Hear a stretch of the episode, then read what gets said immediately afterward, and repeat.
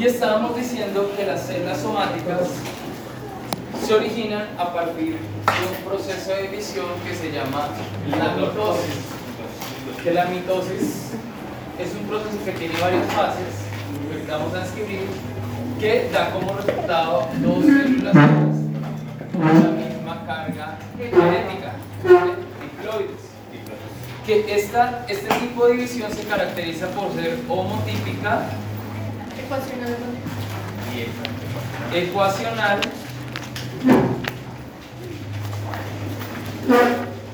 que quiere decir que no se reduce el número de cromosomas, no reduccional. ¿Listo? Entonces da origen a las células somáticas. Hablábamos que las células germinales son haploides, ¿no? O sea, tienen la mitad de la carga genética, la mitad. Pero lo particular de las células germinales es que la carga genética es recombinada debido a que para su origen se parte de una célula somática que tiene cromosomas homólogos, ¿no? O sea, cromosomas paternos y maternos.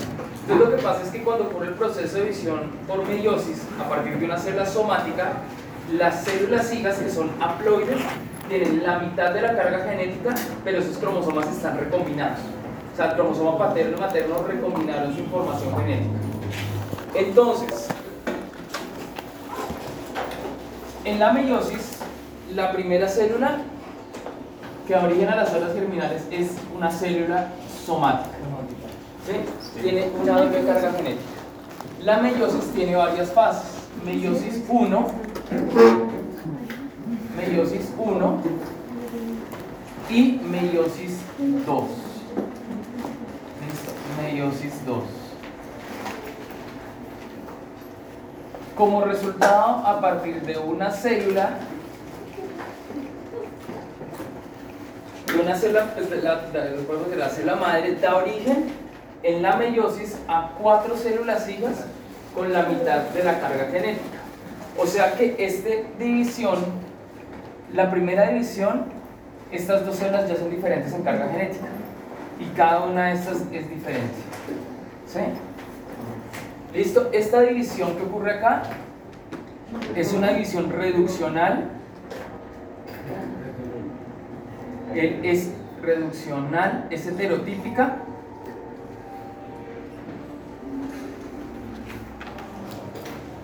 Porque las células hijas van a ser diferentes a la célula de la cual les dio de la célula progenitora.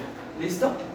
Entonces, mitosis y meiosis. Entonces la meiosis tiene varias fases. Meiosis 1 y meiosis 2. ¿Vale? Y acá la mitosis pues es solo la mitosis. No, pero sí, sí se puede dividir en dos fases, que es la, la primera que es la, la interfase y la segunda que ya es la parte de la división, que es la... No. La, mitosis es el proceso de división. O sea, la mitosis es cuando ya la célula Se va a empezar a dividir. empezó su proceso de división celular. ¿Listo?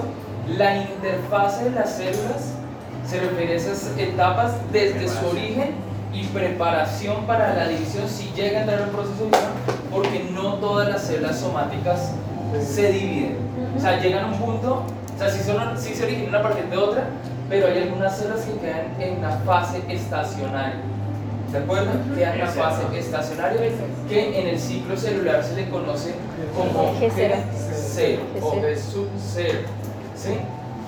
Y eso es lo que diferencia a las células senescentes de las células quiescentes. ¿Sí? Ok. Entonces, en, en los mamíferos, o bueno, sí, en, organismos pluricelulares, la meiosis 1, bueno, la meiosis, perdón, la meiosis em, se conoce, por ejemplo, la meiosis da origen a las células germinales, ¿cierto? Los espermatozoides son producto de un proceso de división meiótico. Los ovocitos son producto de un proceso de división meiótico. Entonces, existen dos procesos que se llaman ovogénesis. Ovogénesis y espermatogénesis. ¿Meiótico se dice? Sí, ovogénesis y espermatogénesis. Entonces la ovogénesis es un proceso de división celular meiótico que da origen a los ovocitos y la espermatogénesis es un proceso de división meiótico que da origen a los espermatozoides. ¿sí?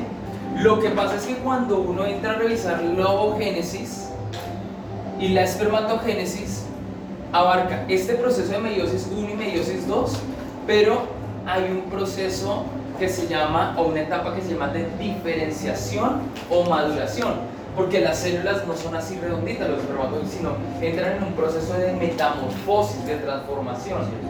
¿sí? Y en la ovogénesis también, o espermatogénesis, se habla de una fase de proliferación, es decir, que aumentan el número de estas células que van a dar origen a las células germinales. ¿En cuál? En el caso de la ovogénesis, la célula somática se llaman las ovogonias. Ovogonias. Ovogonias. Y en el caso de los espermatos, el de la espermatogénesis se llaman espermatogonias. ¿Listo? Ovogonias y espermatogonias. Estas son las primeras, las células somáticas de las cuales derivan esas células germinales.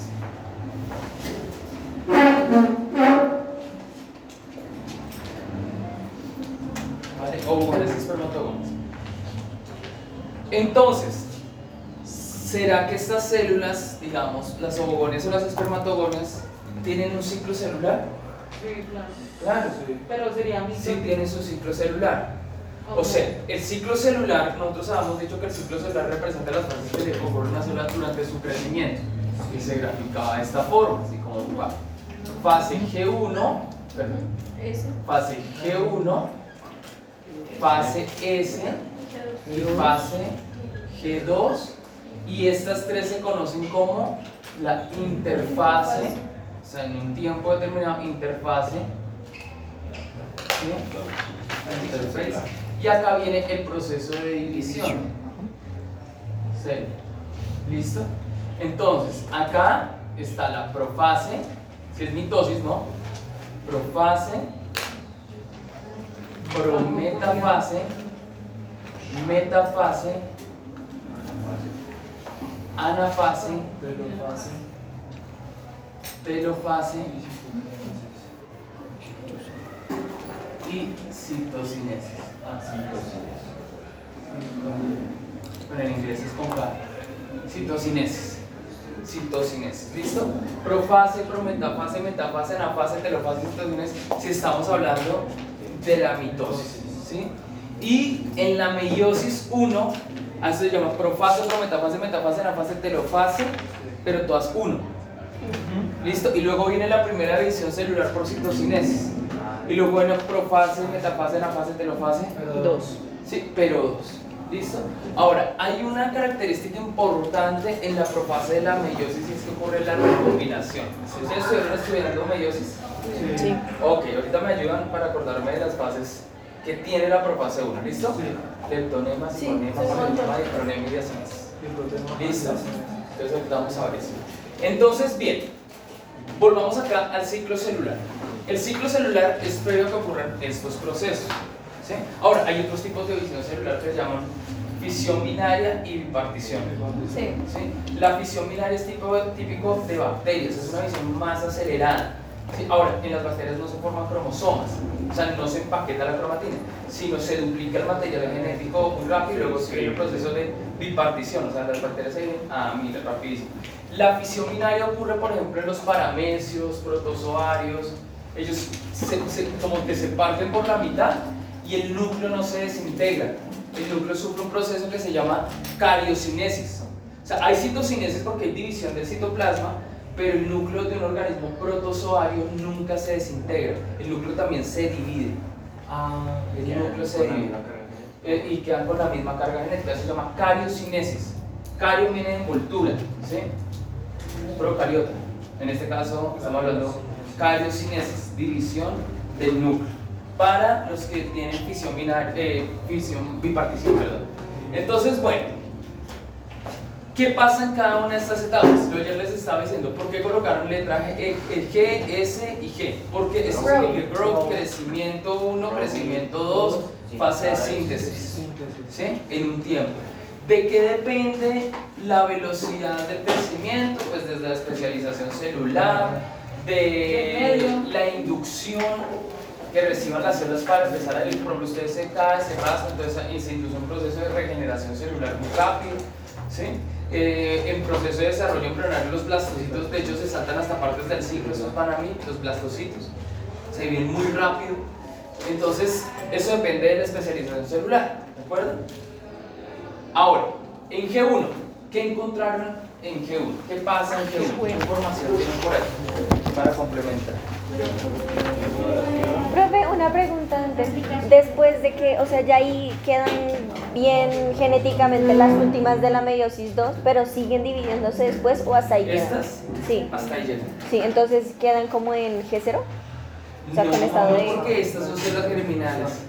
Ellas están preparadas en este momento, no en este, sino en la fase de diferenciación. Después vamos a ver eso en un gráfico. Diferenciación para poder fecundar y fertilizar la otra célula germinal. Pero no se dividen. Ellas no se dividen, o sea, ellas llegan hasta acá ¿por qué? porque son células que van con otra célula, o sea, ya sea espermatozoide o ovocito, se encuentran para formar una primera célula somática, formar un nuevo individuo. ¿Sí? Entonces, pues es que me quedó la duda de si podían seguirse Eso dividiendo o si sexual. quedaban como células. No, no, no.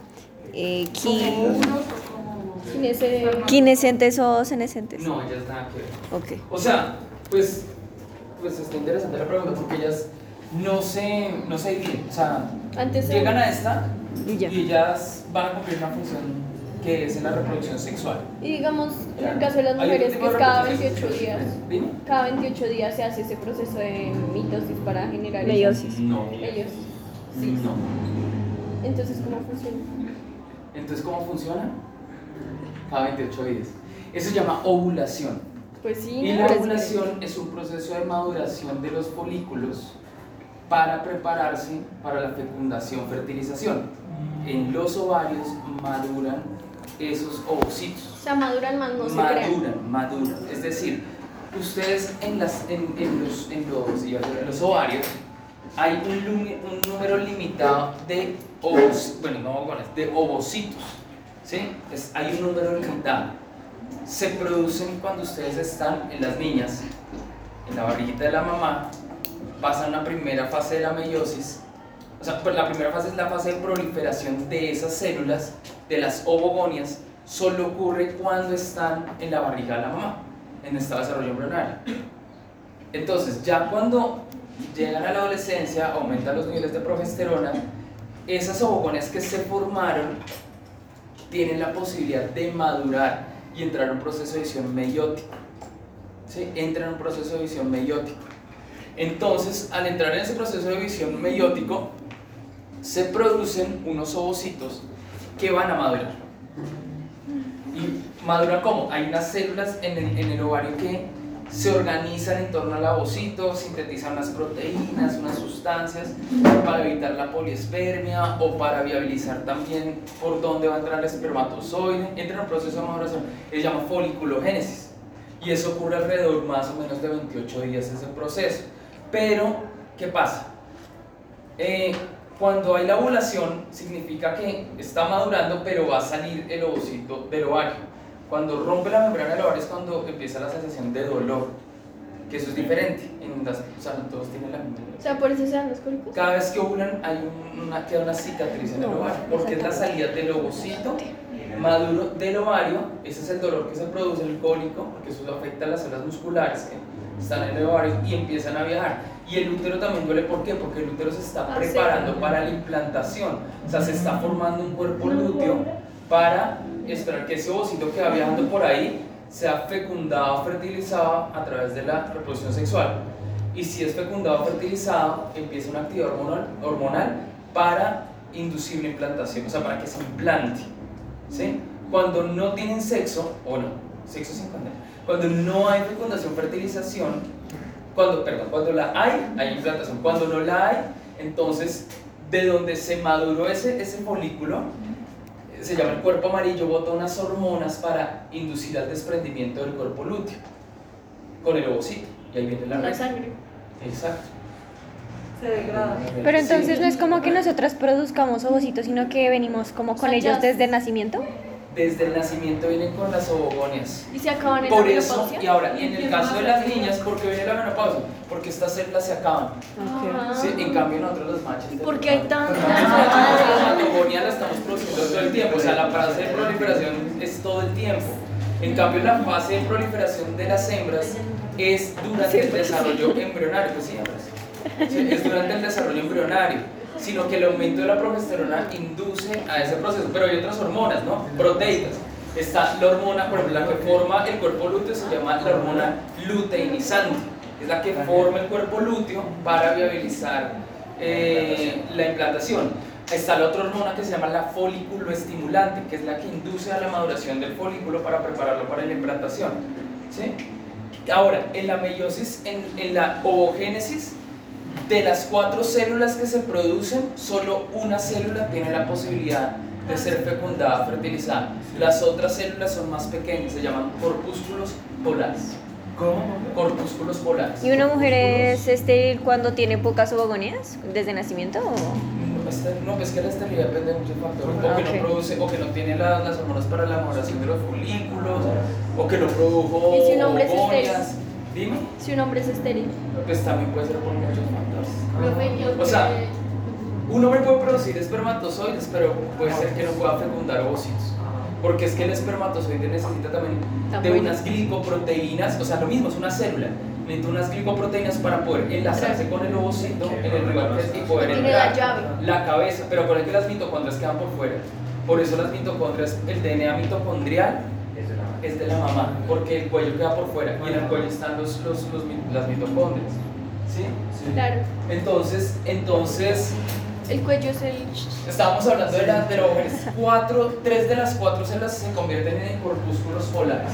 O sea, solo una va a tener la posibilidad de madurar a través del proceso de foliculogénesis. ¿Mm? ¿qué es lo que pasa con ese proceso cuando uno toma anticonceptivos?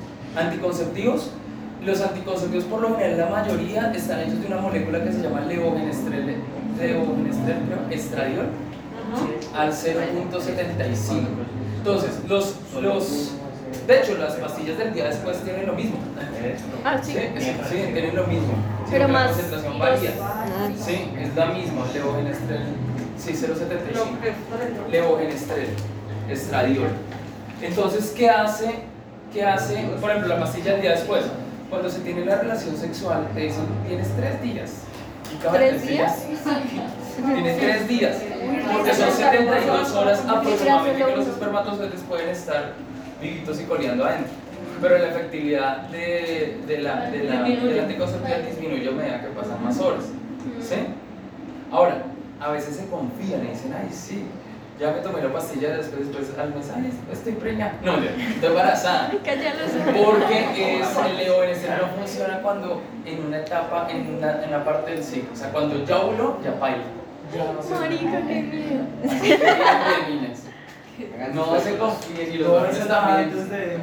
Porque la pastilla del día después no es. Sí, pero ¿qué hace? ¿Mata los óvulos o...? No, la, la, lo que hace el leonecer es cambiar la mucosa del útero y hace, o sea, genera un tapón, es la primera medida de defensa para que los espermatozoides no puedan entrar o, o mueran. La otra es inducir al desprendimiento del cuerpo lúteo, por eso es un sangrado a los dos o tres días. Por eso es que puede haber un sangrado a los dos o tres días, pequeñito, porque se desprende el cuerpo lúteo, entonces si hubo fecundación, fertilización, se puede una- y se desprende, pero se desprende con todo, entonces, o lo otro es que el espermatozoide no llega a fecundar. Por eso es que es más probable que si pasa más tiempo, pues pueda fecundar el ovocito. Ahora, hay unas fases del ciclo que así se tome la pastilla de después y puede quedar embarazada. Mira, ¿en qué etapa del ciclo? En la ovulación. Si yo inicio la ovulación, el bicho ya salió, Baila. pues la probabilidad de que quede fecundada es altísima. Es alta. Hay dos días o tres días que son. Pues,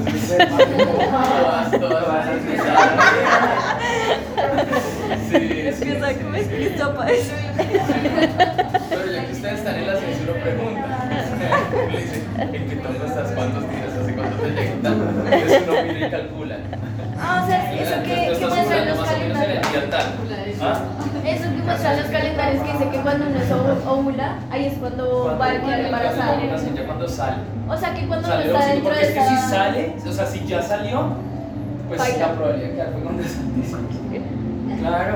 Ah, qué bien. O sea, ya sí, qué miedo. Sí, por eso los calendarios estos te dicen que en estos días no, porque estás ovulando.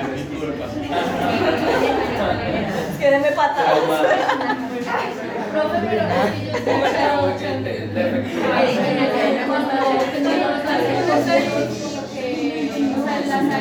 como si hubiera comido mucho. No, no no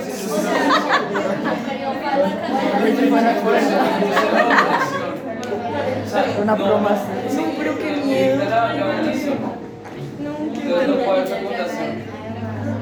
Sí. Por eso es que la vida es corta, se te torna. Bueno, hay diferentes tipos A tijeras de es muy. Y las niñas pues tienen que mirar a ver qué es lo más, porque hay unos que afectan el metabolismo. Entonces ahí vienen que los granos, que engordo, que de ¿cuál hecho está- para que nos hagamos un grano. Pero afecta el metabolismo. Entonces, bien. Volvamos acá. G1, ¿qué ocurre en G1? ¿Sí? Crecimiento celular. ¿Qué más? ¿Qué ocurre en G1? ¿Qué, qué encontraron en G1 de las fases? Eh, que ¿La verifica el tamaño de la célula, los nutrientes, los factores de crecimiento y el daño del ADN. Factores de crecimiento, ¿qué más? El tamaño de la célula. Síntesis de proteínas Y ARN. y pues ARN, pues esto es en la lógica porque si hay proteínas, significa que tiene que haber ARN mensajero, ¿cierto? El Y está activa el ARN ribosomal y todo y esto da origen a proteínas. O sea, los procesos de transcripción y traducción, o sea, transcripción y traducción, transcripción, pues del gen, ¿no? O sea, gen, transcripción y para formar proteínas están activos. Entonces, las células según su especialización, esos genes están activos, significa que en esta etapa hay transcripción y hay traducción, no hay replicación. No hay replicación, transcripción y traducción, muchos genes están transcribiendo, muchos, y están produciendo proteínas, y esas proteínas que se producen, pues van a cumplir la función de, de la parte estructural de las células, como las glicoproteínas, los, los proteoglicanos, van, a formar estructuras o sirven, digamos, si la célula es secretora, entonces van a formar sustancias para secretar, exacto, ¿listo? Entonces están activos esos procesos, o sea, metabólicamente la célula es muy, muy activa, ¿sí? Pues para crecer y también en esta fase es la preparación para entrar a esta, para la fase de síntesis.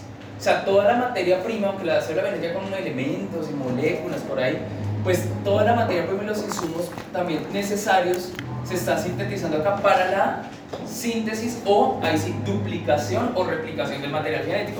O sea, acá sí se replica el material. Por eso es síntesis. ¿Sí? Sí se replica, duplica. O sea, ese cordón se convierte en el doble. O bueno, la, la L se, Se, se separa, ¿no? la, la, cadena- la bicatenaria. ¿sí? Se separa y se duplica. Se Se duplica. Ajá. Se forman dos cadenas de ADN, una copia, ¿listo?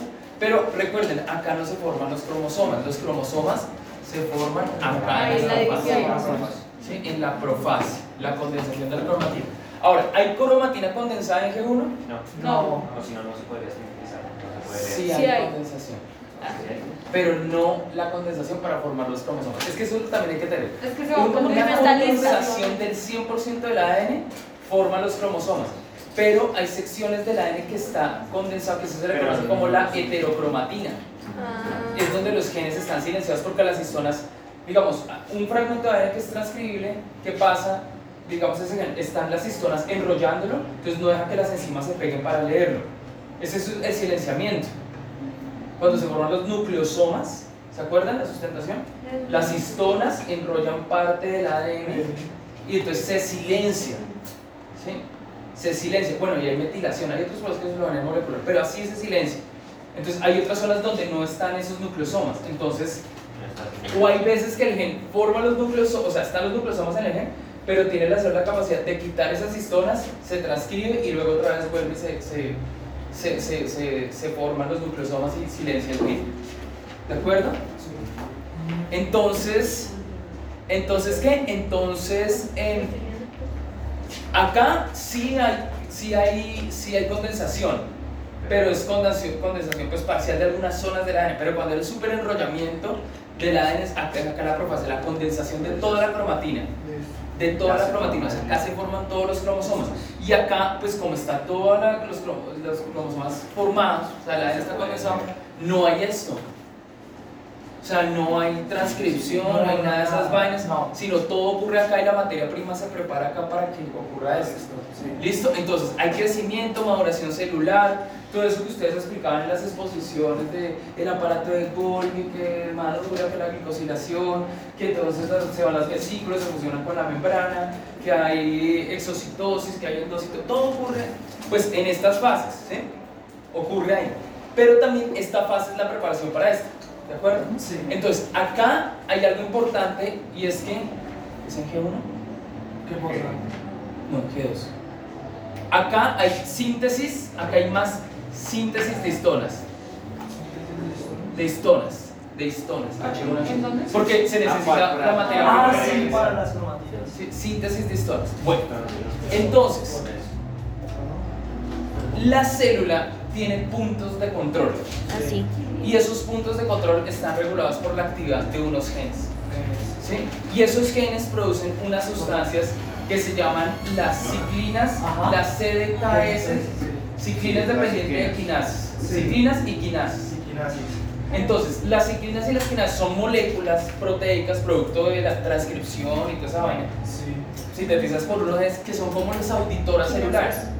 O sea, yo acá les voy a decir a grosso modo, pero eso cumple una, o sea, es un, es un proceso más complejo, pero realmente ellas forman complejos con las quinasas y revisan que los procesos que están ocurriendo acá estén bien, que el ADN esté bien, que no hayan errores para poder pasar a esta fase de replicación, ¿cierto? Entonces, ese es el punto de control. ¿Ustedes qué encontraron del punto de control? Entonces, en G1 hay el primer punto de control. A ver, ¿qué encontraron del punto de control? Lean para complementar lo que yo les Eh, verifica el daño al ADN y la integridad de la replicación del ADN. Verifica si hay daños en el ADN. Es un punto de control. ¿Quiénes verifican? La CDK ciclina. Las CDKs, Ciclina 4, creo. CDK4, bueno, hay altas, ¿vale? Ahí va. Sí, por eso, por. Es una CDK. Esa, esa CDK es ya el complejo de las ciclinas con las quinasas. Hagan de cuenta que se unen y se fusionan Ah, y por eso se llaman ah, ok. CDK. ¿Sí verificación ciclina? Eh, el daño al ADN la de daño, ¿Qué más encontraron del punto de control en G1? Eh, ¿G1? En G1. que la- eh, Eh, revisa el tamaño, los nutrientes, las señales moleculares y la integridad del ADN. Punto de control. Las ciclinas dependientes de cada, ¿qué más revisan? Revisan nutrientes, tamaño, Tamaño, señales moleculares, señales moleculares integridad del ADN. y ADN que esté ok. ¿Listo? Si hay errores, pues sí es posible posible. Sí, exacto. Entonces, ese complejo proteico revisa todas esas cosas. Que la célula tenga buen tamaño, de que haya la materia prima para poder entrar a la siguiente, ¿sí? que el tamaño de la célula sea el adecuado, eh, que haya procesos de señalización en la célula que estén correctos. O sea, mejor dicho, una revisión ahí impresionante, mediada por esos complejos de ciclinas y quinas, que hay varios. Yo creo que si ustedes leyeran, les hablan de más de una CDK. Sí, ¿Sí, sí o no? Entonces, punto de control. ¿Qué pasa cuando la célula tiene un daño? Se corrige porque tiene la capacidad de corregir. ¿Qué pasa si la célula no puede corregir ese daño? Apoptosis. Entra en un Apoptosis. proceso de... Se vuelve Entra en un proceso que se llama, si no se puede, puede haber apoptosis. ¿Qué significa apoptosis? Muerte celular programada. Se llama muerte celular programada. ¿Listo? La célula tiene su mecanismo de control y regulación. Entonces dice, no, hay un daño grave en el ADN, no podemos pasar a, a fase S porque queda en la memoria genética y eso puede afectar a la célula y por tal motivo, si es un organismo pluricelular, al funcionamiento y todas esas vainas. Entonces hay que destruirlo. Entonces la célula activa unos genes que pueden inducir a que los lisosomas empiecen a, a, a regar todo, todo eso, toda sustancia y acaben. ¿sí? Una forma es esa, la apoptosis. Sí. Puede ser que los lisosomas empiecen a, a degradar la célula. ¿sí? Es una de las maneras, o sea, libera el contenido. Otra forma es que inhiben el metabolismo. Entonces, todo lo que regula la concentración de solutos o la concentración de elementos esenciales se detiene, entonces la célula puede hidratarse hasta que sufre una lisis celular. Lisis es rompimiento. ¿Sí? Lisis. ¿Vale?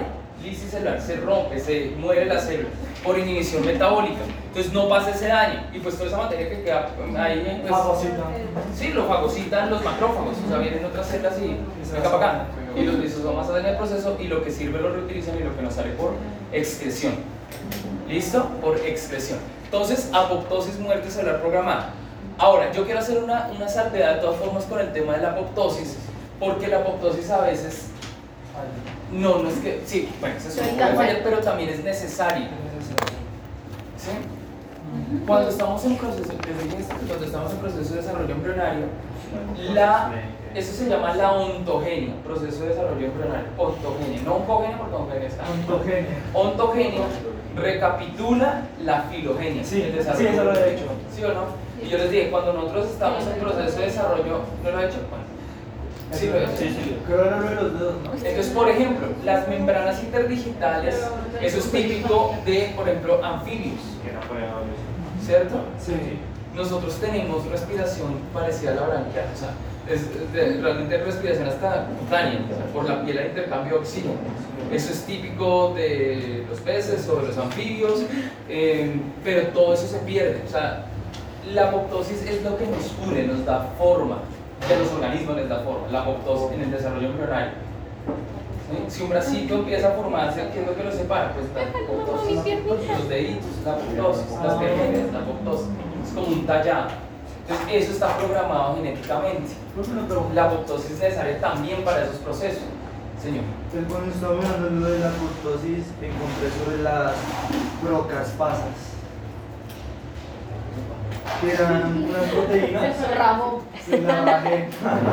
Que eran unas proteínas que se encuentran inactivas en el cuerpo. Y cuando los genes de la apoptosis se activan, hace que esas proteínas se activen nuevamente y forman lo del rompimiento de la membrana. Ah, sí, sí. Ah. Pero no sabe qué es. Sí, pero pues, no me acordaba. Ah, ya no sé. Ahora ya sé escuché es. cuando estaba estudiando, pero ya no me acuerdo.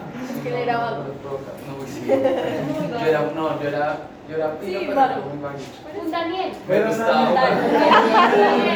Por eso se parece un Solo que me fútbol en jugar. Sí, era así. Pero bueno, hay esperanza, muchachos. Acá estoy. Yo no sé cómo nos trataron en la universidad siendo tan caspa, man. Pues sí, es que yo vi mucha lora. Y un día antes de grabar me estaba agarrando con un man. ¿Qué pasa? Por el diploma. Un día antes de grabar. Y venía dos, dos, meses antes que no me querían, hermano, no tenía amigos. Sí, era como usted no. Ay, no quiere nada. Era como usted cuando, como, como cuando jugaba con Corea, porque hace tanto como. Oiga, me ganó. Yo me puedo dormir tranquilo. Me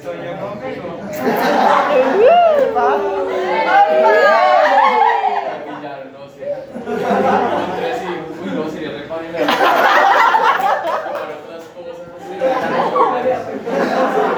Pero tranquilos, no. Pero hijitos, ¿sabes? Mis quienes están bien, bien hacia este lado. Creo que eso puede ser genético. O sea, cuando decían, sí, claro, no ¿Qué? se puede hacer o nacer. ¿Cómo? ¿Cómo Pero que yo nací genético? niña, pero ¿qué tal que me pueda hacer? La epigenética puede inducir a esos cambios conductuales. Pero bueno, sí, Homosexualidad. ¿Qué puto pueden hacer. ¿Qué no, hacer, no, quiero ver bien tema porque después me mandan a los papás. ¿Por qué? A no ser que el papá sepa. Puedes hacer, tú puedes hacer así. No, ahí va. Ahí vamos. Ahí vamos. Entonces, apoptosis. Muerte celular programada. ¿Hay inhibición metabólica o, por lo que se acaba de decir, las proteínas que se activan para degradar las membranas? Es que al degradar las membranas todo ese equilibrio osmótico se pierde, ¿sí? Se pierde. Entonces la célula se termina destruyendo. Bueno, si está todo ok, va a pasar a la fase S, que es la fase de síntesis. Vean, Entonces ahí la célula se concentra en la duplicación del material genético ¿Dónde es? en ese. Duplicación o síntesis del material genético. Ahí se concentra la célula en eso, está en ese proceso. Em, entonces, yo le decía que gracias a esto, el cromosoma tiene la estructura que tiene, las dos cromátidas hermanas. Tanto el cromosoma paterno como materno, ese es el par de cromosomas y así los 23 pares para nuestra especie. Sí. Para nuestra especie. Entonces, cuando es ese proceso de replicación en G2, la célula también está activa metabólicamente, con el proceso de transcripción, traducción, pero obviamente se está preparando también para producir las sustancias o las moléculas que van a ser útiles en el proceso de división celular. ¿Sí? ¿Cómo se llaman las, las proteínas que forman el uso cromático? ¿Quién es tu citoesqueleto? Citoesqueleto. ¿Cómo se llaman las proteínas? Sí, Ricoproteínas. ¿no conozco por ahí? ¿Las qué? No, son proteínas fibrosas, pero ¿cómo se llaman esas proteínas que sirven para la formación del uso cromático? Busquen ahí. ¿Actina ahí? La Ah, peptidos. ahí la. Ah, no, es otra. Busquen. Pueden utilizar el celular. Busquen en el interior de cerebro. Ah, crom cromático, ¿sí lo Rubén? Uso, sí, los microtubulos están hechos de aquí. Matina suena. Ese es uno. Por eso, ¿qué dice? ¿Qué dice? Polvo. Ah, no, esa no, esa es otra, esa es de la matriz.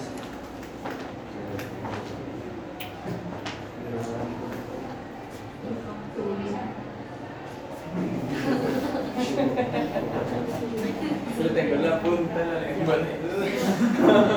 Sí, sí, A ver si ¿cómo? No no. ¿Cómo se llaman? Hay dos, son dos. O sea, Pectina y.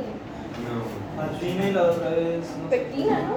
peptina, actina y Pe- Pectina No. y. Actina. miosina. ¿Actina cuál? Alfa y beta. ¿Cuál? Alfa y beta quién? Ah, eh, la proteína es la tubulina. La proteína tubulina. ¿Y la tubulina que está formada? De tubo. ¿Lo encontraste? No. Bueno. Las proteínas que forman la tubulina, pero también hay actina, ¿sí? Bueno, ellas se atraen para formar la estructura de los microtúbulos. Entonces, todas esas moléculas, o sea, las proteínas que necesitan para la división celular se están sintetizando acá con las histonas. O sea, acá hay también síntesis de histonas, sí hay, pero no tanto como acá. ¿Sí? Hay síntesis de histonas porque se necesitan mucho para empaquetar el ADN. La. Entonces, cuando está acá también la célula en la fase G2, hay otro punto de control. ¿Qué pasa en el punto de control en G2? Cuéntenme. Punto control. ¿De dos, cierto? Sí. El segundo punto de control. ¿Qué pasa ahí? El ADN. Se vuelve a revisar la integridad del ADN. Si la copia está bien, ¿qué más? Si hay las histonas necesarias. Sí, sí. ¿Qué más? ¿Qué encontraron en G2 de los puntos de control? No, en G2 hay síntesis de organelos, o sea, acá hay síntesis también de organelos, acá también, pero hay crecimiento. Pero el punto de control, ¿quiénes regulan el punto de control acá? CDK1, ciclina. Ciclina Ok, otras ciclinas, Sí. dependientes de quinasa, también revisan que esto esté bien. Si la copia está bien, la célula puede entrar a esta fase. Sí, no. Si la célula presenta errores, los trata de corregir. Si no los puede corregir, se induce a apoptosis. Entonces, ¿por qué daños en los cromosomas? Ah.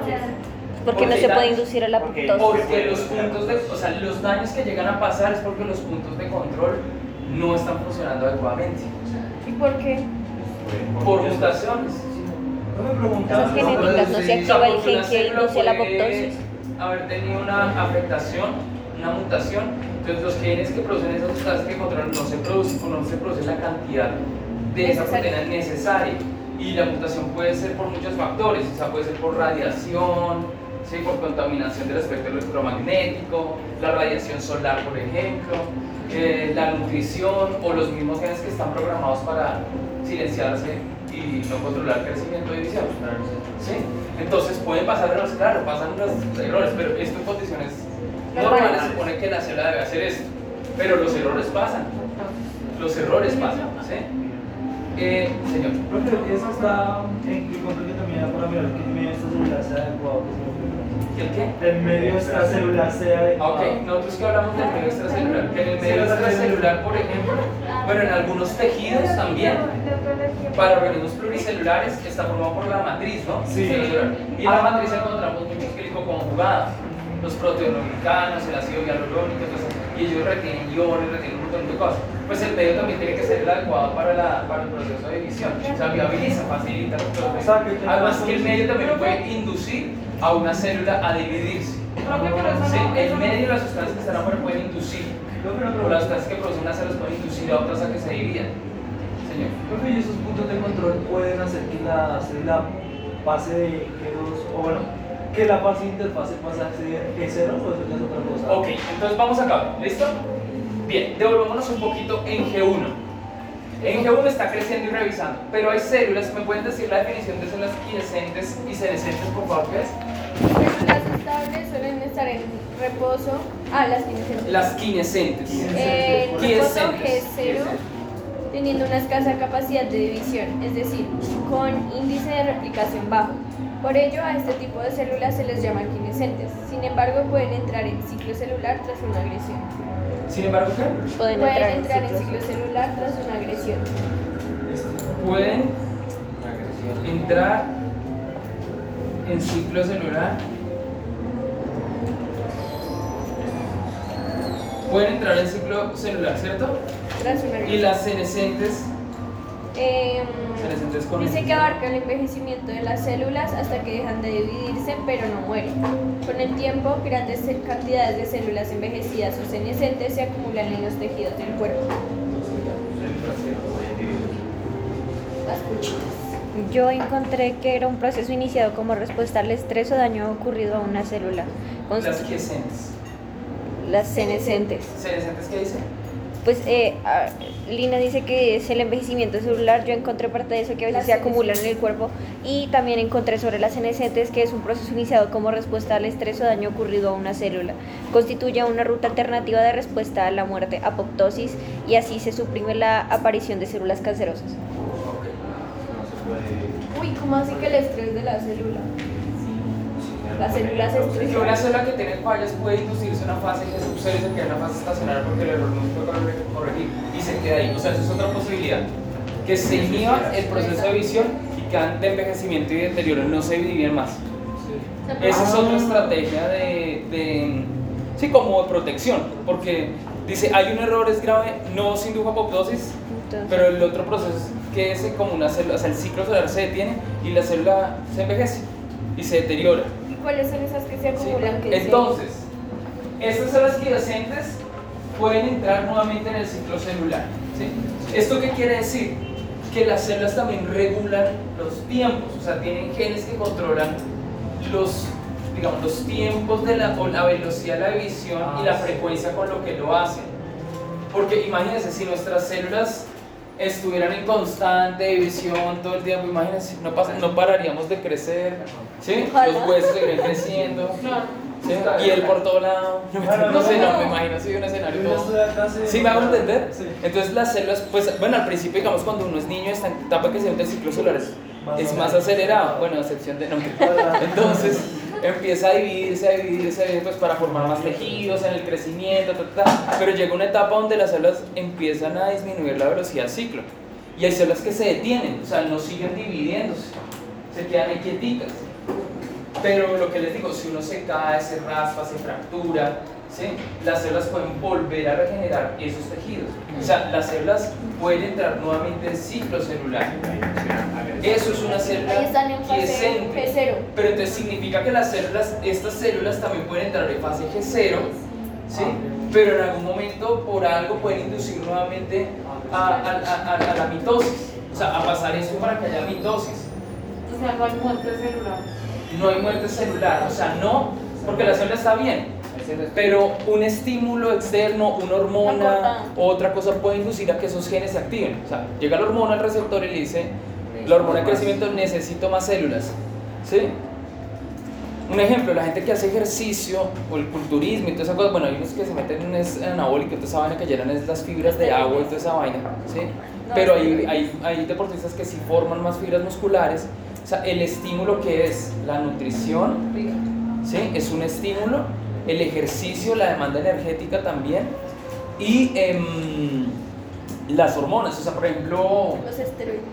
no, sí, o sea, los esteroides pueden estimular, pero depende. Entonces, si aumenta el número de hormonas esteroideas o la testosterona, eso induce también al crecimiento de la masa muscular, a la formación de nuevas células. Entonces, está estimulando que las células entren en el ciclo celular por un estrés. O sea, cuando uno hace ejercicio, rompe las fibras musculares. Ah, sí. Siempre que uno hace pesas se rompen las fibras. Y al romperse las fibras, con la nutrición, por ejemplo, los deportistas tienen que incorporar aminoácidos, proteínas, se induce a la regeneración y formación de nuevas fibras musculares. Porque están en constante estrés y se forma más músculo. ¿Sí? ¿Sí me? No, pero porque se rompen si antes aumenta el músculo. Cuando uno hace ejercicio de pesas, se rompen las fibras, se rompen las Y entonces cuando se hacen otras, cuando se hacen otras, hace cuenta como y se crecen los músculo, músculos. crece. ¿Sí? Y crece. Eso Es como cuando el uno se músculo rasca, se forma porque- la costra, lo mismo, las fibras se rompen. De hecho, por eso al principio ese es el dolor. Cuando uno lleva mucho tiempo sin hacer ejercicio y llega el ejercicio y está... Todas esas fibritas están rotas.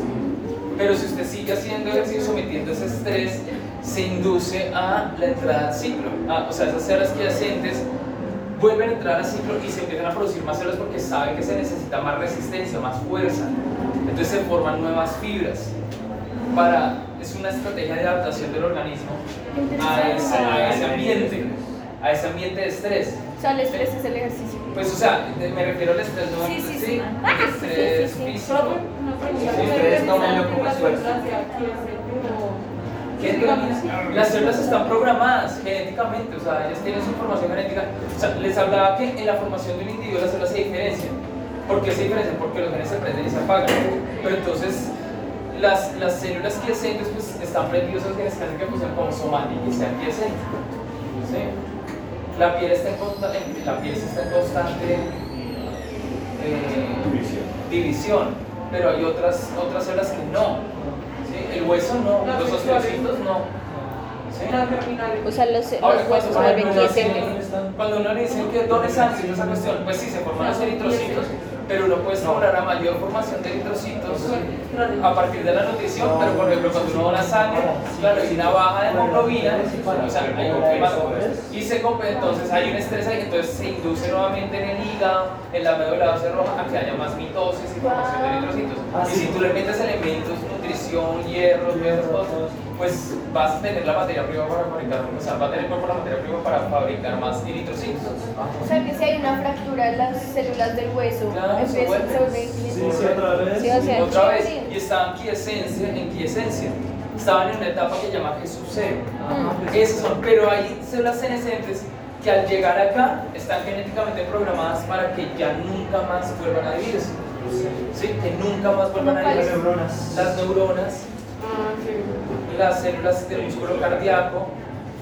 ¿sí? Por eso yo les decía, un paciente cuando sufre un infarto a nivel de corazón, pues la baja oxigenación mata las células musculares del músculo cardíaco y esas células no se regeneran. De hecho, se queda como una cicatriz blanca ahí en el corazón. Entonces, si ya es muy grave, ya el paciente le tiene que poner un marcapasos para que le ayude al movimiento del corazón. ¿Sí? Esas cosas. Papá tiene su marcapasos. Papá es contento diciendo, me funciona el 30, me funciona el 30. Pues le pide un marcapasos y le programa esa vaina ¿Cómo funciona un marcapasos?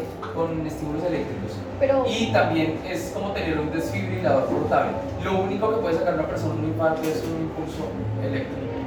Y después, obviamente, la operación, si tiene un coágulo, hay que poner un stent. Ahora depende de dónde que se coagula.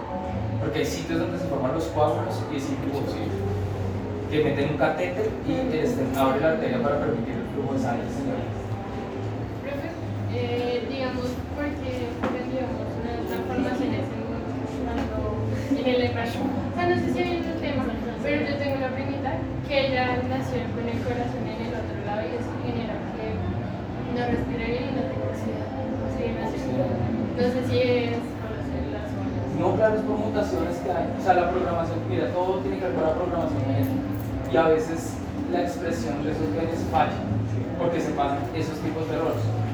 Ahora, hay personas que son más propensas, depende, porque hay mutaciones que pueden ser cromosómicas, o sea, por, por el número de cromosomas, porque ocurrió errores en esto, y se forma más del número de cromosomas o menos del número de cromosomas y se pasan esos errores, ¿sí?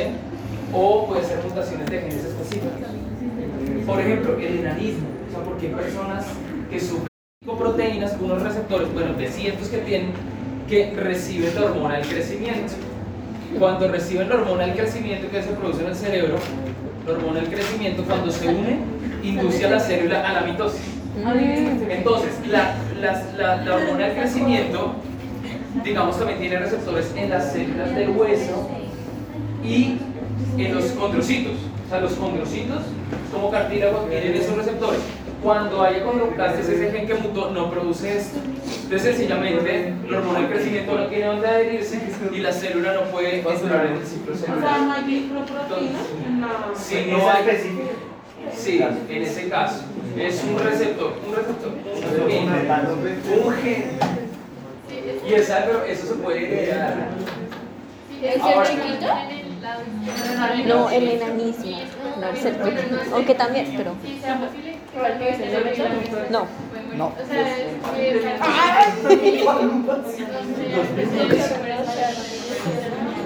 Pero todo eso me Todo, todo se la. Ahora, toca estar claro, porque yo pensé como, sí, porque pronto uno, de pronto tú puedes ser, o sea, sí puede caso, puede ser por una anomalía durante el desarrollo embrionario porque las expresiones están de manera correcta, o puede ser porque eh, es, es una característica que puede ser heredable, es una enfermedad que puede ser heredable. O sea, tú puedes tener, digamos, el gen recesivo, pero tú estás bien. Pero te reproduces una persona que puede tener ese mismo gen alterado. Y cuando se unen los dos, la probabilidad de que haya de que se desarrolle una enfermedad es así. O sea, se puede aparecer. Ahora, por eso hay personas que son, esa es otra forma, no estoy diciendo que sea así. Pero, pero, digamos con los enanitos, o sea, las personas que tienen acondroplastia, si hay, hay matrimonios de, de, de, de- de personas con acondroplastia y los hijos nacen normales. Ay, sí, yo no lo mamá. Bien.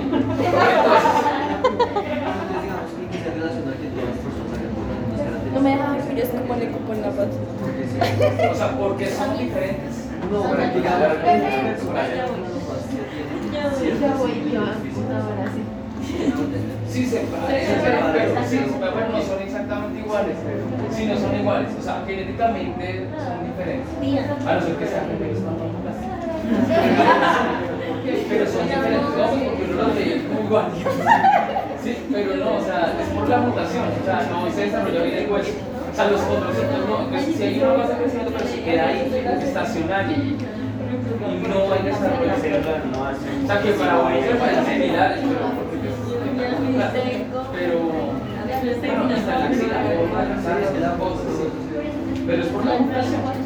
Pero cada uno es único genéticamente también. Profe, pero si todos tenemos la hormona del crecimiento, ¿por qué unos crecen más que otros? Ay, que. Depende de los receptores, ¿no? Depende, De los receptores y cuánta hormona no producen. Sí. O sea, hay de pronto factores que estimulan un poquito el crecimiento. Quizá el juego de basquetbol, el basquetbol, Pero eso está en la información genética también, que tanto se producen sustancias, los genes cómo se activan. Porque el medio también puede influir en algo de variación. Si uno no come chiquito, también poner La nutrición, claro. Sí, todavía. O sea, ya sabes. No tiene la materia la prima para- esas cosas. Eh, O sea, eso juega un papel importante en la expresión de los genes que antes no se creía. Eso es epigenético, o sea, el medio puede afectar también muchas cosas, no solo el crecimiento, sino también, digamos, las enfermedades que puede desarrollar una persona, su comportamiento, el medio influye.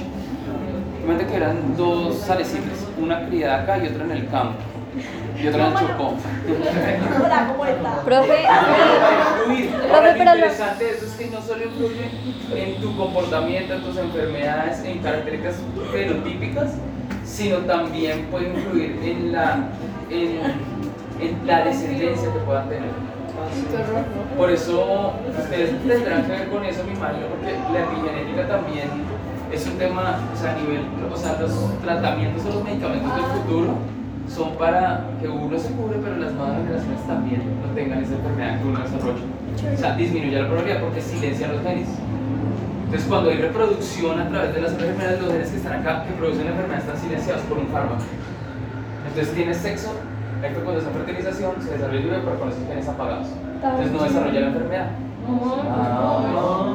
profe, ¿y los, los gemelos no se supone que salen del mismo material genético inicial porque son diferentes? son diferentes por el contexto, por el medio. De hecho, nomás la posición del útero del bebé, de los gemelos. ¿Qué? O sea, un gemelo, ¿tienen claro la de gemelos mellizos? Sí. ¿Sí? ¿Qué? Un gemelo, o sea, un Los ovocito. Están en la misma bolsa. En la misma placenta. Exacto. También los mellos están en diferentes bolsas y tienen diferentes espermatozoides. Mientras que los gemelos tienen un solo espermatozoide en fecundación. Pero Entonces, no le puse atención a Salecita. Ah, Ponle cuidado.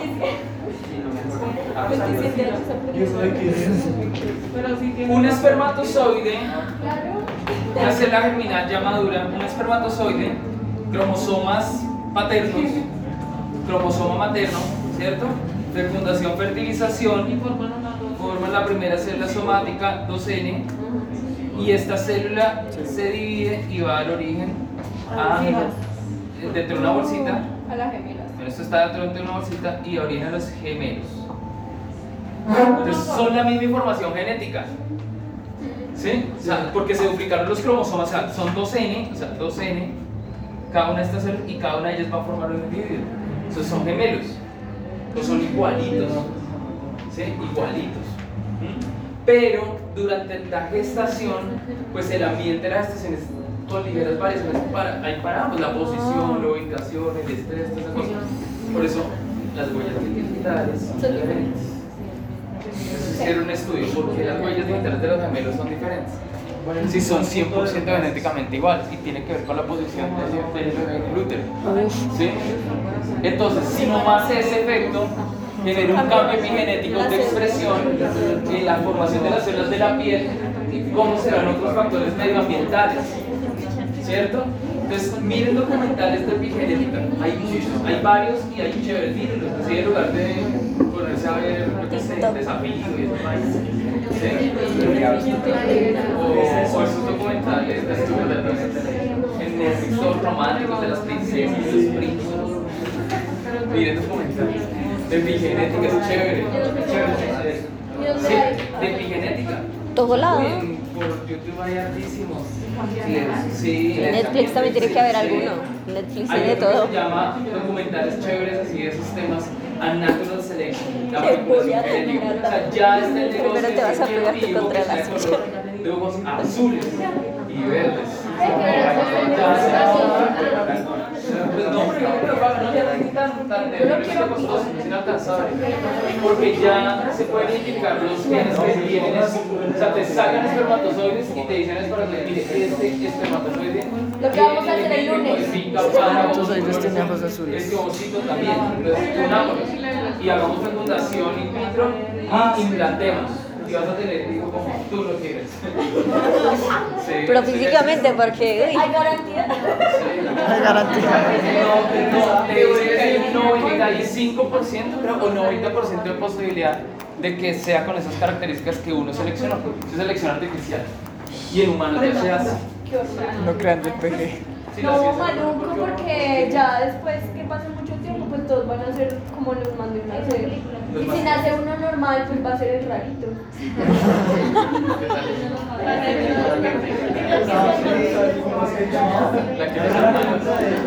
La. No la quieren. ¿Tú tienes hermanos? ¿Hermanos? Gemelas. No jodas. Gemelas mayores. ¿Tienes gemelas y son más grandes que hermanas? Ay, tan lindo. Diles. ¿Sí? Ya lo sabía. Señora. No es que hay una película sobre La eso. mitad, pues, la mitad, pues. Ah, Garaca. la mitad.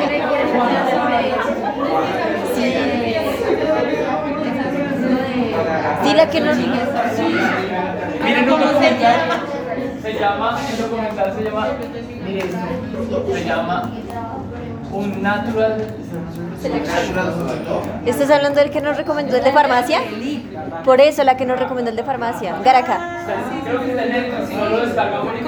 Buenísimo. Gataca. Habla de, bueno, de una enzima que descubrieron que se llama la CRISPR, que le daron de una bacteria que permite hacer cortes específicos y la manera y eso está revolucionando la biotecnología. Hablan de los biohackers, hablan de la industria farmacéutica porque, vean muchachos, bueno, yo sé que ustedes están diciendo, es que sí es un negocio súper rentable. A ver, a ver, a ver. Pero, Ay, pero. pero, realmente las farmacéuticas tienen el control de muchas vainas. Ah, sí, eso ya lo O vimos. sea, es Entonces lo que pasa es que hay muchos científicos de muy tesa que dicen a usted por un tratamiento no le debería estar cobrando miles o millones de dólares. Eso no vale casi nada. Sí, usted lo puede hacer en su casa. Entonces detrás de eso pues obviamente está la investigación, todas esas cosas, pero hay muchos tratamientos a través de la terapia génica que pueden ser muy económicos, pero que le cuestan al sistema de salud muchísimo. O sea, a nuestro país, claro, eso es lo que nos tiene quebrados. O sea, medicamentos, tratamientos para quimioterapia, para terapias, bueno, muchas cosas muy costosos, o sea, vale muchísimo dinero. Son pacientes, digamos, que le tienen que hacer diálisis, son pacientes que tienen cáncer, eso vale millonadas. Y sobre todo, mi hermana trabaja en una o sea, mi hermana es una auditora, bueno, ya no es auditora, sino ella tiene que ver con los precios de los medicamentos para, para pacientes. O sea, maneja todo eso y es una cosa absurda. O sea, un paciente le puede costar este valor muchísimo. Pero ¿quiénes ganan? Las laboratorios. Sí, los laboratorios los que ganan, porque hay que pagar, o sea, hay medicamentos de 300 millones. sí, Y a veces es mensual. O sea, una cosa absurda, dependiendo de la enfermedad. Entonces es muy caro, muy caro. Pero realmente eso no sería tan costoso. Entonces detrás de eso hay muchas cosas. Bueno, uno puede un trabajo y puede ganar pero de otra forma eso es lo que tiene que ver con de salud, porque es muy costoso. Entonces, hay gente que ha salido que le llaman los biohackers, que no necesariamente tienen que ser científicos, sino le dicen, mire, usted puede tener un termociclador en la casa, puede tener una, hacer un aparato de electroforesis en su casa o, o una centrifugadora en su casa, muy sencillo. O sea, coja la licuadora, coja esta vaina y hacen un laboratorio en la casa y pueden hacer investigación en terapia génica muy fácil. Y ellos están dando las enzimas de, las, de CRISPR para que la gente las adquiera en su casa de investigación, para que eso sea como algo social, o sea, ¿sí me entiendes? Entonces, y la terapia génica no, o sea, no todos los tratamientos han sido efectivos, pero en el documental muestran cuáles sí y cuáles no. Pero eso también es delicado porque tener uno la posibilidad de manipular genes a su antojo puede generar un desequilibrio a nivel ambiental. Ahora, la terapia génica se está haciendo también para el control de plagas, por ejemplo, generar con los zancudos, con los mosquitos, y uno crea unos, unos modifica y, se- y tienen genes que producen esterilidad y muerte, entonces las poblaciones disminuyen. Pero qué tal que esos genes puedan pasarse a otras especies y empezamos a afectar el ecosistema y eso es grave, porque nosotros dependemos de todo eso. O sea, nuestra vida depende de la estabilidad de los ecosistemas. Claro. ¿Sí? Igual nos vamos a acabar y nos vamos a morir. Sí, o sea, como especie nos vamos a acabar. Eso es inevitable. Pero. ¿Ah? ¿Pero qué? Pero aproveche. No, pues es inevitable. O sea, es que lo, lo que pasa es que nosotros tenemos la capacidad de pensar en un tiempo muy cortito, pero nos cuesta trabajo proyectarnos en cientos de años.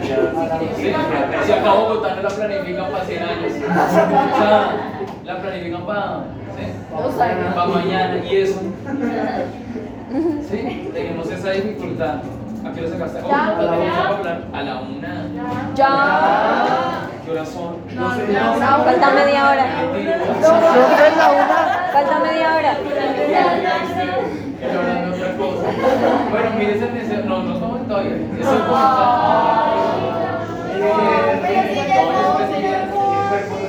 ¿Ah? Ya la usted ¿La? ¿Quién me la? No. Oye, ¿usted? ¿Sí? No. Se puede ser su cédula. Y todo grande. ¿Usted le pide cédula ya no? No, A mí tampoco. me falta. Me falta. Se creció. ¿Su papá es alto? ¿Su mamá? ¿Su mamá? La familia de mi mamá. El papá sí. ¿Su papá no va a ir a su mamá? Parece hijo de leche. ¿En serio? Sí, parece hijo de leche.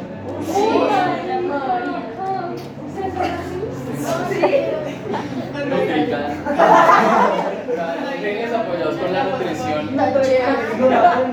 Sí. Entonces, no retomemos. Bueno, ya se los documentales. Estamos hablando de esto, gemelos ya saben. Los mellizos son dos espermatozoides, ¿sí? Dos espermatozoides que fecundan ovocitos diferentes. ¿sí? Entonces este va a formar un individuo y este va a formar otro individuo. ¿Sí? Mellizos, o trillizos, o cuatrillizos, o... Uy, qué buena que nacieron siete. ¿Sí? Entonces, son no ir por eso son diferentes. O sea, los medios son diferentes. Pueden hacer un macho ¿La meto o no la meto? o pueden hacer una hembrita. O sea, macho y hembra. ¿Sí? O dos hembritas, o- pero son fenotípicamente diferentes. Porque cada espermatozoide, cada espermatozoide es único recombinado.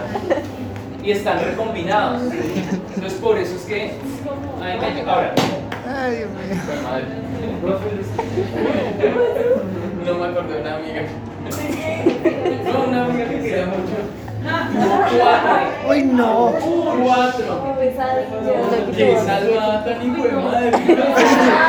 ¿Cómo así? Amiga. Tres, pero en cuatro al mismo tiempo. Ah, o sea, tú te la... Ah. Es que es una amiga. La otra le hace, ¿qué hubo, Clau? Y yo estaba serio, entonces, pero no, doctora. ¿Qué hubo, me embarazaron? Yo, qué chido, marica. Es mío. Me ganó. Yo, yo me gané el papá cuando recibió la noticia. Me gané a papá porque hubiera grabado, me pago por verle la cara. Son cuatro.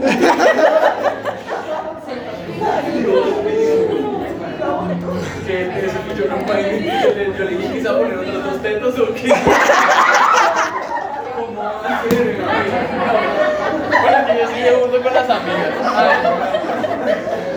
Serio. Aparte yo pienso en, biología, sí.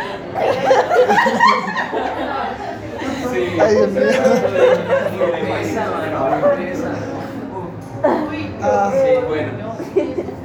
Todos fueron así. Sin ellos. Uy, sí. Ya, una ovulación, güey. ¿Qué Pero pasa? ese man Despacha está- Despacha cuatro. Cuatro. Los pobres que cuando lo uy, qué chingo este es Saturno y sus dunas, güey. Se le empezó a dar Tin. Se le la posición.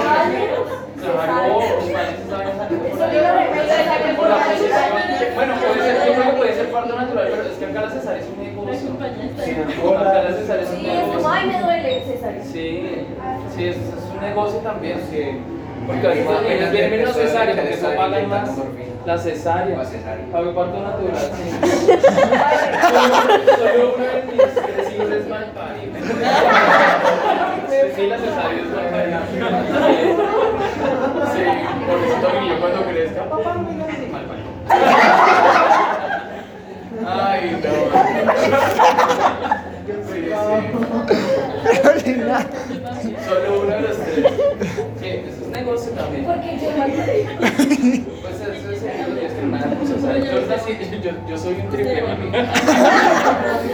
Sí, no, yo sí nací el Pero entonces, bueno, ¿Y eso afecta en algo?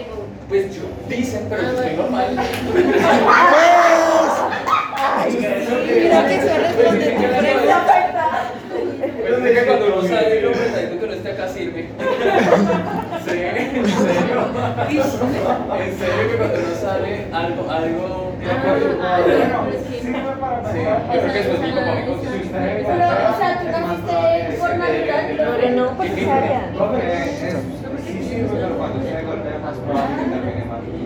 Pero no. Porque, porque más al cráneo. Entonces es más probable. ¿Y por qué? O sea, la cesárea te escucharon o qué?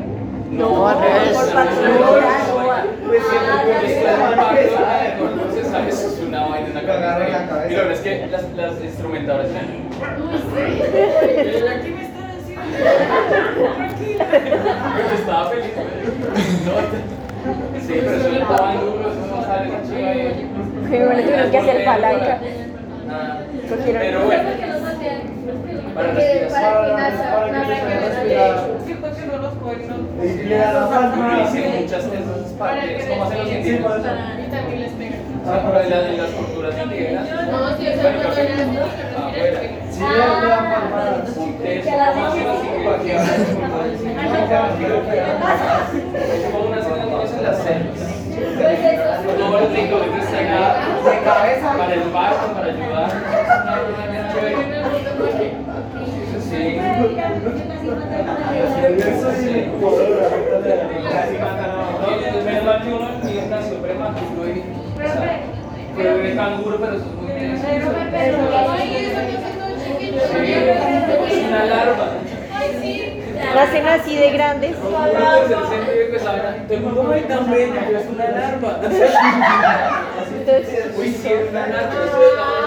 la sí los dos después se van poniendo bonitos, pero al principio. Eso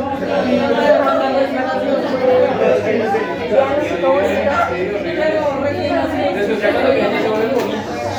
Y por eso nos somos grandes, el tamaño del cráneo. Eso también genera afinidad y eso los nervios para que se induzca, o sea, un bebé se ve tierno. ¿Y por qué se ve tierno?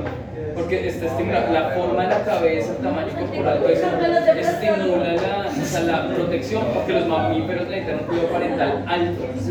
Los mamíferos necesitan un cuidado parental alto, pero son todos lindos, todos bonitos. Y en las mamás activa su instinto de protección. Una mamá con un bebecito y que la jodan, no es histérica. Sí, serio, no. A una mamá es un instinto de protección. Y hasta se vuelven agresivas con uno. ¿Qué pasó? ¿Qué pasó? En el embarazo no pues, cambia su comportamiento, temperamento, porque es un instinto de protección. Ahora, ¿por qué la comida cambia, los gustos cambian? Porque los genes están también activados. Sí, porque conste los ASI y lo que es la es porque los genes se activan con un instinto, o sea, para, para que, digamos, disminuir la probabilidad de que eso, de que eso que ya huele o la comida entre, porque puede ser peligroso para el niño. Eso es una, una estrategia de defensa. Sí, o sea, por eso les cambia hasta el temperamento. Una vez yo llegué a mi casa y, ay, mamá, te quiero decir, ven para acá. Y me había echado loción. Me sacó de la casa, pero Ahora sí, fue horrible. Sí. Vuelve bañado. Entonces, cuando uno es varón, uno tiene que entender eso. Pues si uno lo sabe, yo, yo me iba triste, pues en las zonas hormonas. Conmigo. ¿Cómo así? ¿Cómo así? Yo quería nacer por cesárea. Tampoco. Sí, sí. es doble maltrato.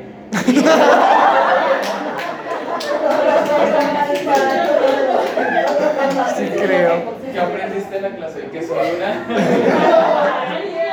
No le digan eso a los papás.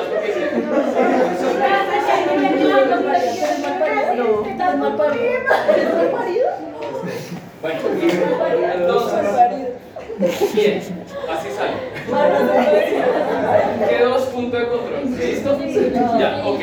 Viene la profase. La descripción de las fases, tanto de la mitosis como de la meiosis, tiene que ver con la posición y ubicación de los cromosomas en el proceso de división.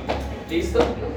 ¿Qué hay cuando ocurre la citocinesis? O sea, acá qué se está separando. O sea, ¿qué se está separando cuando llega a esta fase que se llama la telofase? Se están separando las cromátides hermanas. Las cromátides hermanas. Sí, las cromátides hermanas son las que se están separando. Ah, ah. Entonces, un segundo. Entonces, si está todo bien, pasa, si no apoptosis, toda esa vaina. Profase. En la profase, ¿qué ocurre? En la profase viene la condensación de la cromatina. Ahora, hay algo que a mí se me ha olvidado decirles acá, es que acá hay síntesis de centriolos. ¿Dónde? O sea, de En la histonas G2 y hay centriolos. síntesis de centriolos. Ah, sí. Los centriolos es donde se va a formar el uso acromático. Los centriolos. Condensación de la cromatina. Sí, condensación de la cromatina. El curso cromático. En el G2, Perfecto. Eso es. Curso en la curso símbolo en blanco y negro. Curso acromático. Puede volver a Curso comenzar. Entonces, la celulita. Entonces, profase, Sí, prometa fase. Esa nunca la ves. prophase. Profase. ¿Qué pasa en la profase? Hay condensación de la cromatina, es decir, se forman los cromosomas, ¿cierto? Los 23 pares se forman porque hay condensación de la cromatina y lo voy a hacer así porque esto no lo muestran en los dibujos con sus homólogos. ¿Listo? 23 pares. ¿De acuerdo? 23 pares. Solo voy a hacer eso porque no quiero hacer más. Entonces, profase. Se empieza a desintegrar la carioteca. ¿Se acuerda? Creo que ustedes en este grupo pusieron cómo se, descomo- se despolimerizaba la, la, cariote- la- la carioteca. O sea, las membranas nucleares se empiezan a desintegrar porque las proteínas que le dan estabilidad a la membrana se despolimerizan, o sea, se desbaratan. Es como si se desbarataran todas las fichas. Entonces, todas esas moléculas quedan esparcidas, ¿sí? Entonces, se desintegra la carioteca, se pierden los organelos celulares, pero recuerden que siempre los únicos organelos que van a permanecer son las mitocondrias, y si es en el caso de las células vegetales, los cloroplastos. ¿Listo? Las mitocondrias y los cloroplastos no desaparecen. Ellos tienen un proceso de división independiente por fisión binaria Sí. independiente. Obviamente si hay enzimas del núcleo que median eso, ¿sí? Pero ellas, ellas, ellos permanecen, son los únicos organelos que no desaparecen. Entonces, profase, condensación de la, de la, de la cromatina, se forman los cromosomas, hay desintegración de la carioteca, ¿sí? pérdida núcleo, profase. Listo.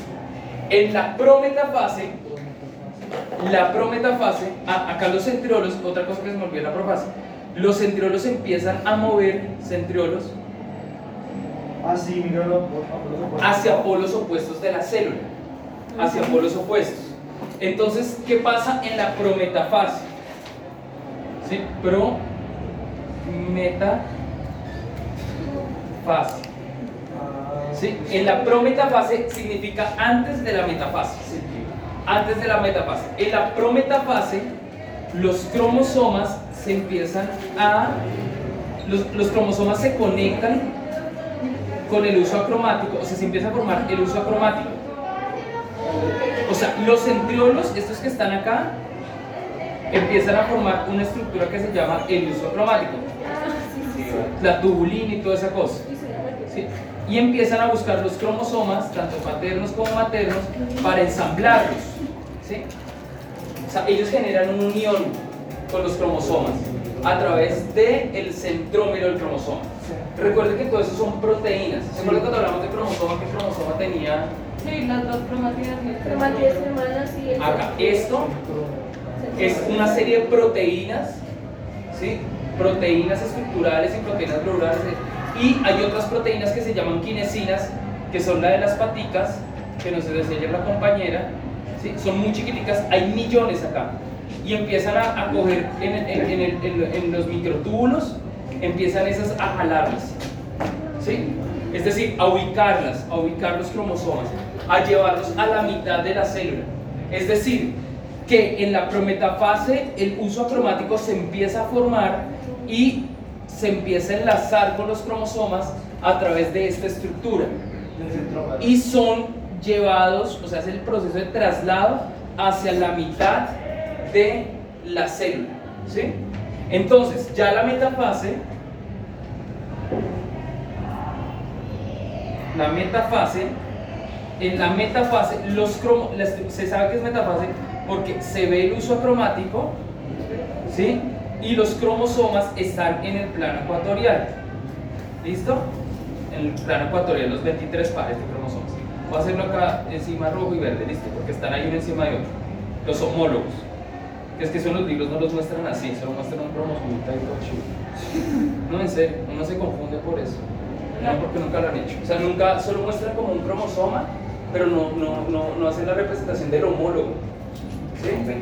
Son 23 Tres pares. pares. Ah, ¿Listo? Entonces, en la metafase están alineados en la placa ecuatorial de la célula, en la mitad. ¿Sí? En la mitad. Ahora, nos decía la compañera, acá hay otro punto de control. Sí, En este punto de control, en la metafase. Las proteínas revisan que los cromosomas estén Unidos. unidos, alineados en la mitad y el uso acromático esté bien formado. ¿Listo?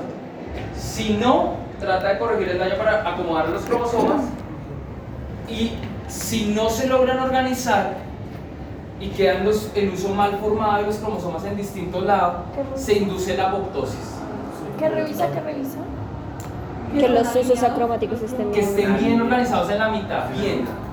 O sea, eso es para evitar que cuando las cuando se Que que- no queden más arriba con unas cromátidas hermanas, sí, más arriba que abajo. O sea, porque tienen que ser los mismos números de cromosomas. Ahora, acá hay algo chévere.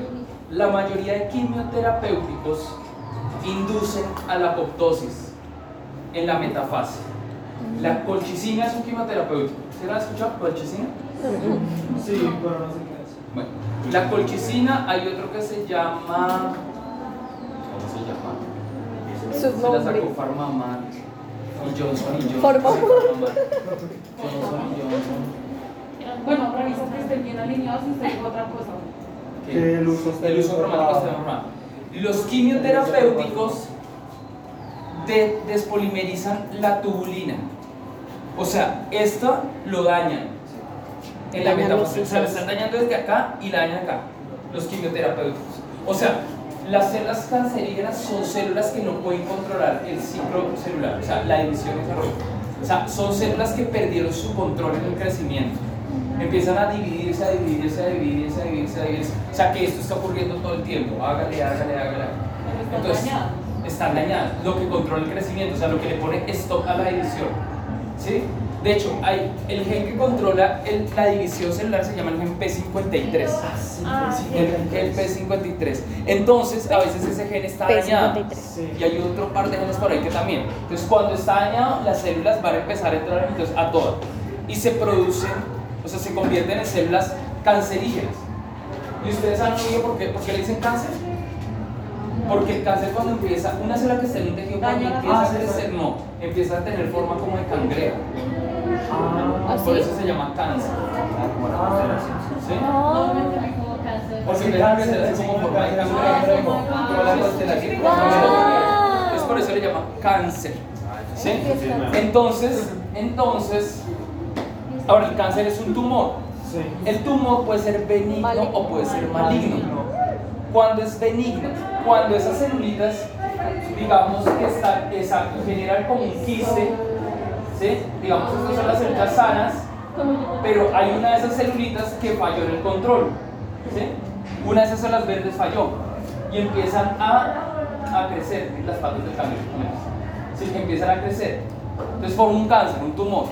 Es benigno cuando las proteínas de la membrana de adhesión en la célula animal están ahí y eso genera una adhesión, o sea, se forma como un quiste. Eso es un tumor benigno. Cuando se convierte en tumor maligno, cuando las proteínas de adhesión no están. O sea, empieza la célula, pero no hay adhesión celular, no forman un tejido. Entonces, la probabilidad de que esa célula, digamos que capaz un conducto vascular, una arteria, una vena o lo que sea, empieza a crecer, a crecer y no hay adhesión por las, ya saben, las caderinas, ¿saben? todo eso que ustedes explicaron, ¿se acuerdan? Sí. Eso también falla. Se desprende una de esas celulitas y esa celulita nomás con que se desprenda va para otro lado, se queda en otro tejido, pulmón, cerebro, y ella viene con la información de que se divide, se divide, se divide, y eso forma, eso, eso es la metástasis. Metástasis. Y ahí ya pasa de ser un tumor benigno a un tumor maligno. Pero hay tumores que crecen mucho pero están localizados, o sea, se pueden sacar.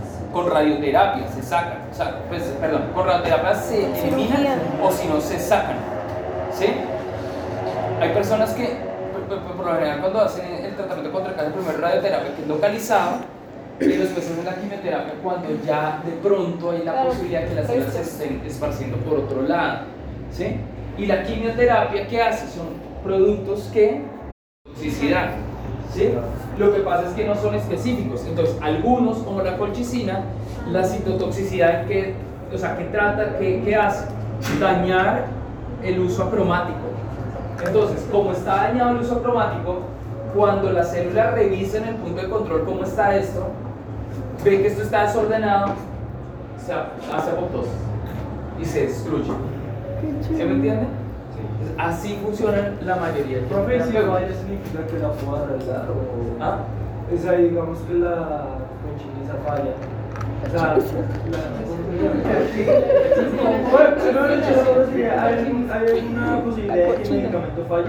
Claro, ¿Y por qué Esa- esa no hay quimioterapéutico. sí. Ah, que como no es O exacto, sea, hay gente que entonces está en sí. tratamiento quimioterapéutico, hay citotoxicidad, pero de todas formas no acaban con el cáncer. Ah. Ese es el reto. ¿Por qué? Ahora hay otro problema, hay otra, otra cosa pues también. Sí, otra situación difícil es que las células cancerígenas mutan, o sea, los genes que hay mutan las estructuras de la membrana, Sí, entonces para que entre el, el quimioterapéutico no es lo mismo, ¿sí? Porque cambian esas estructuras, o sea, los genes están mutados, están dañados y la forma cambia, entonces generan resistencia, o sea, no, no les va a afectar. ¿Mm? Entonces por eso hay que investigar mucho sobre este tema. Por eso hay institutos de cancerología y eso han estudiado muchos metabolitos, medicamentos, bueno, eh, quimioterapéuticos naturales, otros que no, el veneno del cangrejo azul. Por acá el, el frailejón tiene unos metabolitos que dan mostrado Este Pérez. deficiencia. Ah, sí. Ahora, depende del cáncer. Porque no todas las células son iguales. ¿Cuál es? Como un virus, ¿sí? Que muta. Entonces, esas ligeras variaciones es complicado. Es complicado, ¿vale? Pero yo creo que el cáncer también un- una estrategia que crece, o sea, a nivel poblacional, porque es que nosotros nos vemos muchas veces como individuo, ¿sí? Y lo que nos afecta, pero es una medida de control de crecimiento poblacional. Los virus también controlan los crecimientos poblacionales. Eso es lo que más o menos regula nuestro crecimiento poblacional. Sí, pero realmente hay más natalidad que mortalidad, ni siquiera el COVID. O sea, nos seguimos reproduciendo como locos. Como conejos. Ustedes nunca se han apostado a pensar cuántas personas se están reproduciendo. No, gracias. Y yo acá quieto porque ya con tres digo, no. O sea, en serio. ¿De quién Pero, pero hay muchos, hay, sí, hay mecanismos de control de crecimiento poblacional, de crecimiento poblacional dentro de la misma especie para regularlo. Ahora puede llegar una enfermedad pues, y eso sí puede regular el crecimiento hasta que puede extinguirlo. O sea, uno se debe preocupar cuando la tasa de mortalidad sea mayor que la de natalidad. Pero nuestro comportamiento como especie, porque tenemos recursos, estamos creciendo cada vez más, cada vez vamos a hacer más. Qué horror. Dejen de reproducir. No, hasta que ya eso genera. O por reproduzcanse, pero- Eso a nivel de ecología. eso No, bueno, no tanto es reproduzcan. grave. No, no se acerca. Entre nosotros. Ay, ya nos podemos ir.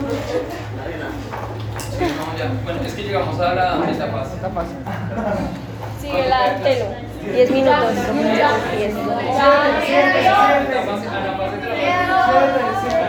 Quedan dos. Bueno, entonces después terminamos de ver Eso. Quería hacer una clase en apunte el tablero. Es que más acostumbré a karaoke.